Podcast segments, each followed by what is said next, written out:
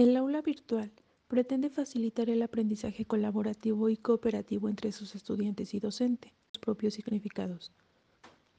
El aula invertida genera el aprendizaje de acuerdo al tiempo y ritmo de cada sujeto. Posteriormente, el espacio de clase puede destinarse a la socialización de los saberes adquiridos previamente.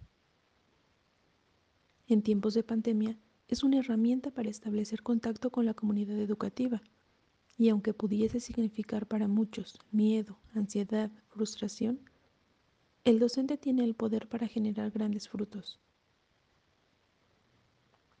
La materialidad del espacio que se le brinda al estudiante en el proceso de aprendizaje a distancia cumple un factor clave para generar su motivación, desde promover el empleo de un espacio adecuado, la atención e interés que muestra el docente, la utilidad del aprendizaje y la participación activa despertarán su curiosidad para que de manera personal regule su propio aprendizaje.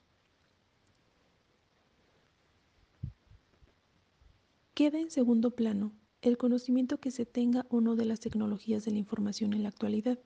Tiene mayor peso la apertura y compromiso a reaprender del docente y estudiante, siendo compañeros en el proceso de aprendizaje. En tiempos de cambio, quienes estén abiertos al aprendizaje se adueñarán del futuro mientras que aquellos que creen saberlo todo estarán bien equipados para un mundo que ya no existe. Eric Hoffer. Fungiendo los dos actores como parte de un entorno educativo.